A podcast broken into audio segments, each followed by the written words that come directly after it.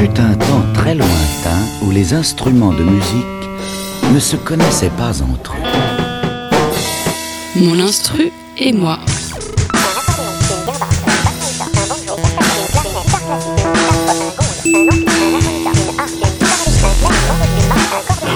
C'est rempli d'instruments de musique qui nous appartenaient.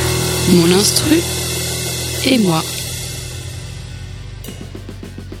Salut à toutes et à tous, vous êtes toujours sur Radio Campus Paris 93.9 pour l'émission Mon Instru et moi. Comme chaque semaine, c'est un artiste qui nous présente un instrument et en l'occurrence ce soir, c'est Annie El Khatib qui se prête au jeu. Annie El Khatib, un jeune américain qui nous vient de Los Angeles, qui tient le label Innovative Leisure et qui a sorti trois albums, dont dernièrement le plus pop Moonlight. Il venait en France pour nous parler de son album et faire une tournée et il en a profité pour nous parler de sa belle guitare, une Gibson Gold Top 57, mais il va aussi nous parler d'autres instruments qu'il a utilisés sur cet album Annie El Khatib dans mon instrument et moi, c'est tout de suite.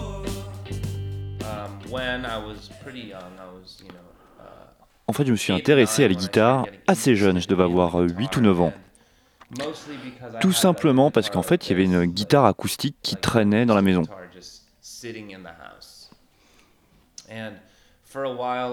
Pendant longtemps, elle est restée dans son étui, rangée dans un placard. Et puis, euh, j'ai commencé, euh, j'ai commencé à la sortir, juste pour la manipuler. Voilà, comme ça en jouant des cordes un peu n'importe comment. Et c'est pas avant en fait que j'ai eu 11 ou 12 ans que j'ai commencé à en jouer pour de vrai.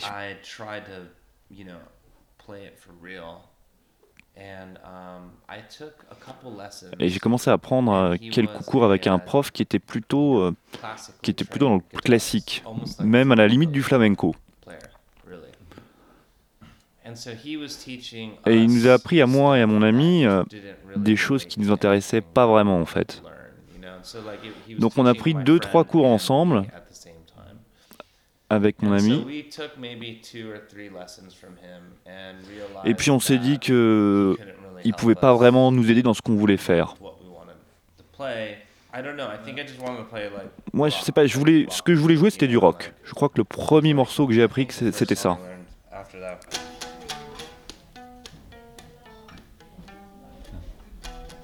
Je devais avoir 11 ou 12 ans. Puis il y avait ça aussi.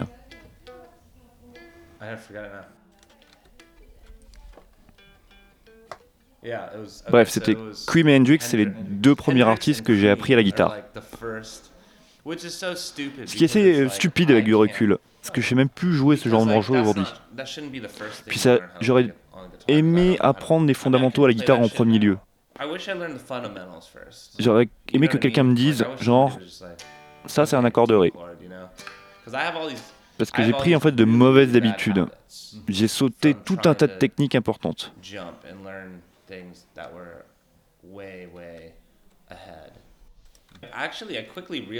En fait, j'ai appris très vite que Hendrix, c'est ce genre de truc qui était pour moi impossible à jouer.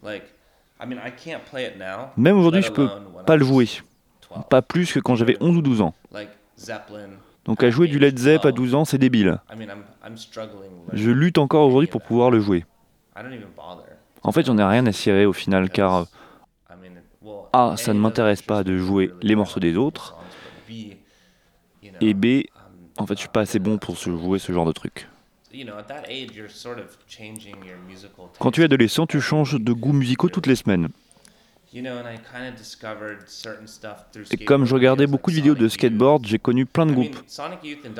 Sonic Youth et Dinosaur Jr. sont deux groupes que j'ai connus à travers les vidéos de skate. Et j'ai trouvé ça vraiment super cool.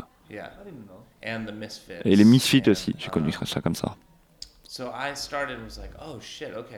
Et donc c'est avec ce genre de groupe que j'ai compris qu'on n'a pas besoin de faire la guitare technique pour bien sonner. Ils savent jouer, mais différemment. C'est là que j'ai compris que j'avais pas forcément à apprendre la guitare rock traditionnelle. Je pouvais sculpter mon son, utiliser d'autres accordages intéressants, sortir des sons bizarres de ma gratte, sans avoir à apprendre toutes ces merdes que les mecs jouent dans les magasins de guitare. So I really got into that and like Donc je me suis vraiment intéressé à ce genre de choses. Et c'est là où je suis devenu obsédé par les feedbacks, faire du bruit. and I think Et je pense que ça a beaucoup aidé à former la façon dont je joue aujourd'hui.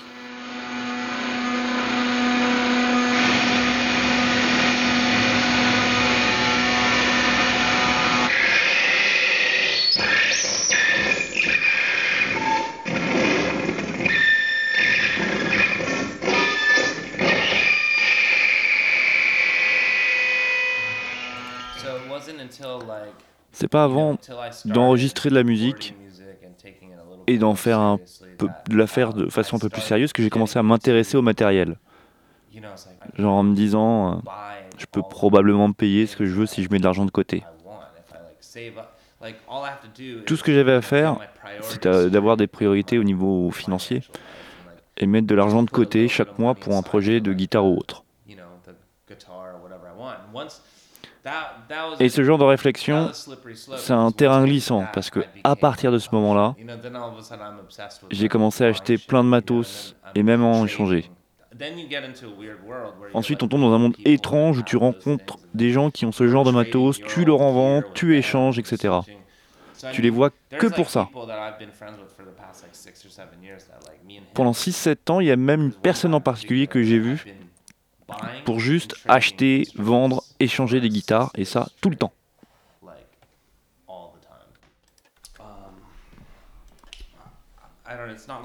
Alors cette guitare Goldtop 57, c'est pas ma guitare principale pour le live, mais celle de backup. Mais c'est pas vraiment vrai puisque euh, en fait parfois j'alterne entre les deux. Je change pas vraiment de guitare pendant un concert. Je garde souvent la même.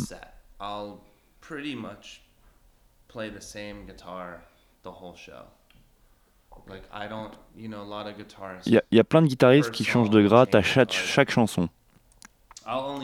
Moi, je change seulement de guitare si je casse une corde ou si j'ai un souci d'accordage.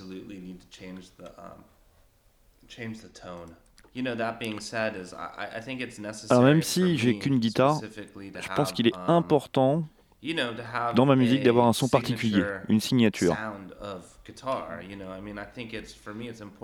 Dans ma musique, je pense que c'est important que ma guitare soit le son principal sur, euh, sur chaque chanson.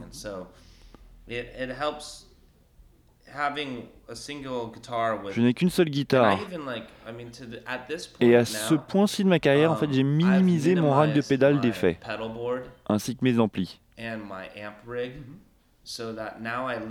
Donc maintenant, j'ai plus que trois options de son sur scène.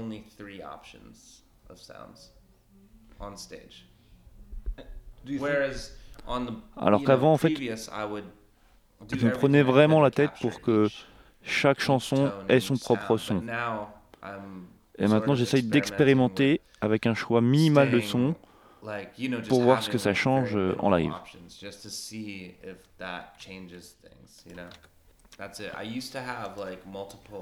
Avant, j'utilisais trois amplis différents. J'avais un 70 Super Reverb et un, un Deluxe Reverb. Et en fait, je les connectais tous ensemble. Aujourd'hui, je n'ai plus qu'un seul Marshall. Je branche ma guitare direct dedans avec une pédale fuzz, une pédale de delay et une pédale dry, une espèce de, une espèce de boost en fait. Et puis c'est tout. J'expérimente euh, ce, ce son en fait depuis cette tournée. La, la tournée d'avant, j'avais genre 8 pédales au début. Genre chaque solo de guitare avait ce son ou un autre son, etc. Et en fait, à la fin de la journée, j'enlevais de plus en plus de pédales, car ça compliquait les choses et la façon pour moi de trouver le son que je voulais. En fait, j'avais l'impression d'avoir exactement ce que je voulais en ajoutant plein de choses, alors qu'en réalité, c'était moi qui essayant de trouver le son que je voulais avec toutes ces pédales en live. Donc c'était plus compliqué et j'essaye maintenant de me rendre la vie plus facile. Parfois, je, sur scène, je joue même plus de guitare. Il y a des moments où je fais que chanter. Par exemple, sur mon dernier album, il y a une chanson qui s'appelle Two Brothers et qui fait ça à la guitare.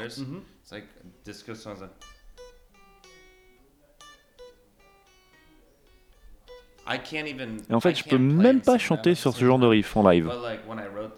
Mais bon, comme je l'ai écrite comme ça, je, l'ai écrite sans me soucier de savoir ce pouvait, si je pouvais le faire en live, puisque je jouais aussi de la basse dessus. Bref, sur cette chanson, je joue pas vraiment. Sauf le solo qui n'en est pas un, c'est juste du bruit. um, Et la guitare guitar rythmique fait simplement ça. Et voilà, c'est tout ce qu'il y a de guitare sur ce morceau pendant genre 5 minutes. C'est presque rien. Mais c'est cool parce que, en fait, ma guitare fait partie du son du groupe. Alors qu'avant, quand j'étais tout seul avec un batteur, ma guitare était le son principal du show. Donc il y a des chansons où la guitare est l'élément principal et d'autres où en fait c'est juste une texture parmi uh, tant d'autres. Texture to the rest of the song.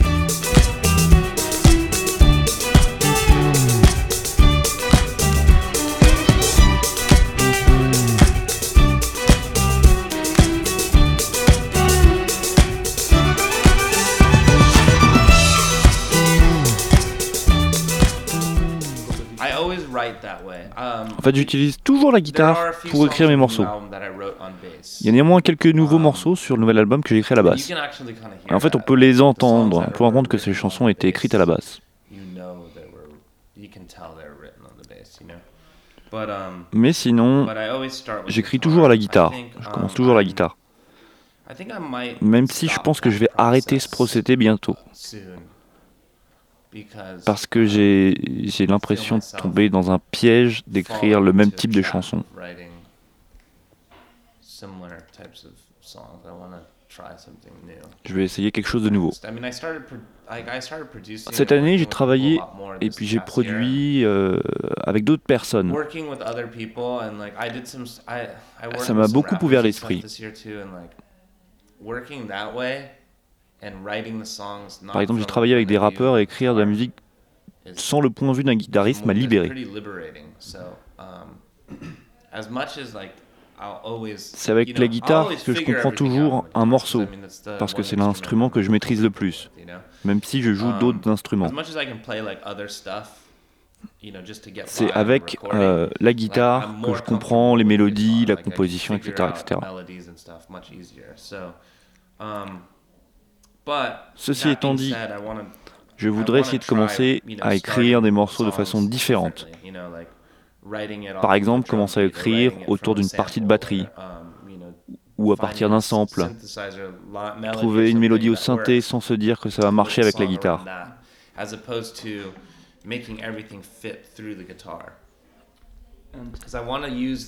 Maintenant, je veux utiliser la uh, comme un an outil uh, me permettant d'accepter le reste de ma musique. Sur cet album, j'aurais vraiment voulu expérimenter deux choses, Le travail sur les samples et le travail sur les synthés modulaires. Sur Two Brothers, le morceau qui clôture album, l'album, c'est une des chansons sur lesquelles j'ai accumulé des couches et des couches de sons. Et j'y ai ajouté des sons de synthé modulaire. J'aurais aimé découvrir ça bien avant dans le procédé d'écriture de l'album. Sooner in the album process. Why? Because I just found it Parce qu'en be fait, really, on dirait que ce genre de synthé est sous contrôle, seems like- it seems controlled, but it's, Alors, en fait, c'est complètement incontrôlable. En fait, tu peux faire des choses complètement dingues auxquelles tu n'aurais pas pensé, comme, comme ça par exemple.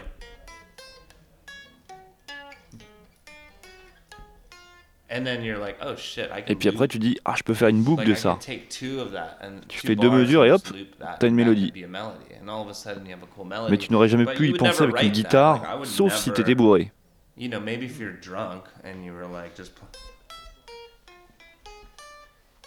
Et oh, puis en fait, ça sonnerait pas comme un synthé modulaire. Mais en fait, you know, it's kind of hard. mais to c'est difficile à écrire ce genre de choses. Bref, en tant qu'outil d'écriture, je pense que ça m'aurait aidé you know, et que ça aurait pu m'emmener vers d'autres endroits.